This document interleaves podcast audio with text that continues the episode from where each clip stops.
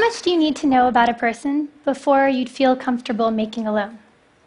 Suppose you wanted to lend $1,000 to the person sitting two rows behind you. What would you need to know about that person before you'd feel comfortable? My mom came to the US from India in her late 30s. She's a doctor in Brooklyn, and she often lets friends and neighbors come to see her for health services, whether they can pay right away or not. I remember running into her patients with her at the grocery store or on the sidewalk, and sometimes they would come and pay her right on the spot for previous appointments. She would thank them and then ask them about their families and their health. She gave them credit because she trusted them. Most of us are like my mom we would give credit to someone that we know or that we live next to. But most of us are probably not going to lend to a stranger unless we know a little something about them. Banks, credit card companies, and other financial institutions don't know us on a personal level, but they do have a way of trusting us, and that's through our credit scores. Our credit scores have been created through an aggregation and analysis of our public consumer credit data.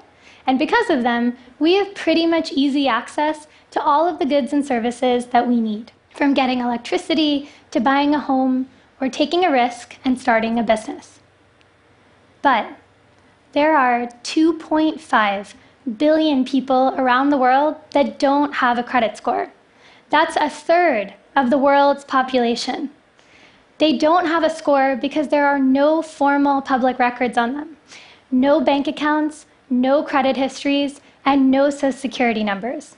And because they don't have a score, they don't have access to the credit or financial products that can improve their lives. They are not trusted. So we wanted to find a way to build trust and to open up financial access for these 2.5 billion. So we created a mobile application that builds credit scores for them using mobile data. There are currently over 1 billion smartphones in emerging markets, and people are using them the same way that we do. They're texting their friends, they're looking up directions, they're browsing the internet, and they're even making financial transactions. Over time, this data is getting captured on our phones, and it provides a really rich picture of a person's life. Our customers give us access to this data and we capture it through our mobile application. It helps us understand the creditworthiness of people like Jennifer, a small business owner in Nairobi, Kenya. Jennifer is 65 years old and for decades has been running a food stall in the central business district. She has three sons who she put through vocational school, and she's also the leader of her local Chama or savings group. Jennifer's food stall does well. She makes just enough every day to cover her expenses, but she's not financially secure. Any emergency could force her into debt. And she has no discretionary income to improve her family's way of living, for emergencies, or for investing into growing her business. If Jennifer wants credit, her options are limited. She could get a microloan, but she'd have to form a group that could help vouch for her credibility. And even then, the loan sizes would be way too small to really have an impact on her business, averaging around $150. Loan sharks are always an option, but with interest rates that are well above 300%, they're financially risky. And because Jennifer doesn't have collateral or a credit history, she can't walk into a bank and ask for a business loan. But one day, Jennifer's son convinced her to download our application and apply for a loan. Jennifer answered a few questions on her phone, and she gave us access to a few key data points on her device. And here's what we saw. So, bad news first. Jennifer had a low savings balance and no previous loan history. These are factors that would have thrown up a red flag to a traditional bank. But there were other points in her history that showed us a much richer picture of her potential.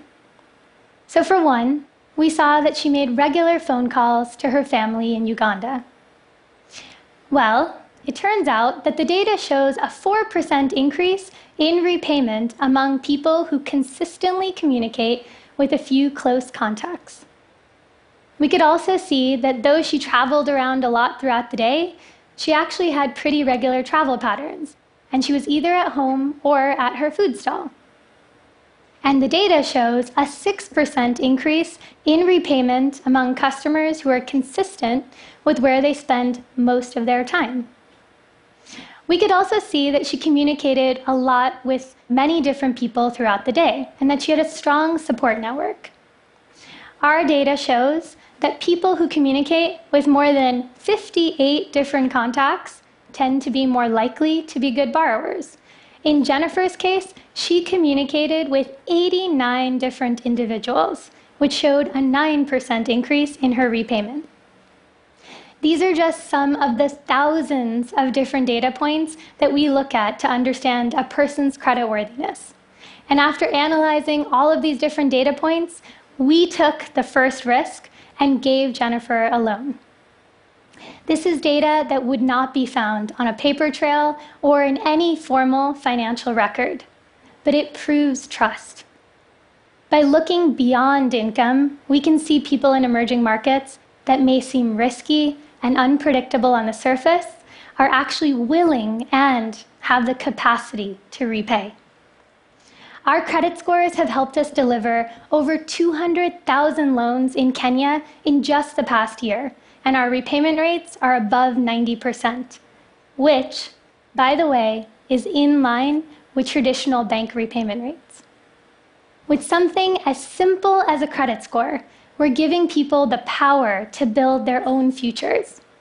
Our customers have used their loans for family expenses, emergencies, travel, and for investing back into growing their businesses.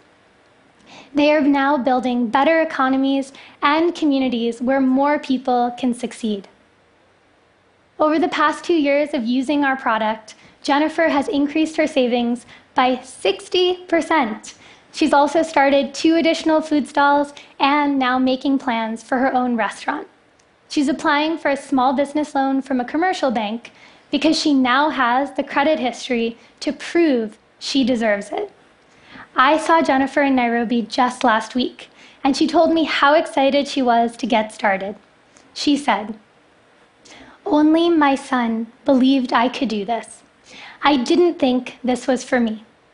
She's lived her whole life believing that there was a part of the world that was closed off to her. Our job now is to open the world to Jennifer and the billions like her that deserve to be trusted. Thank you.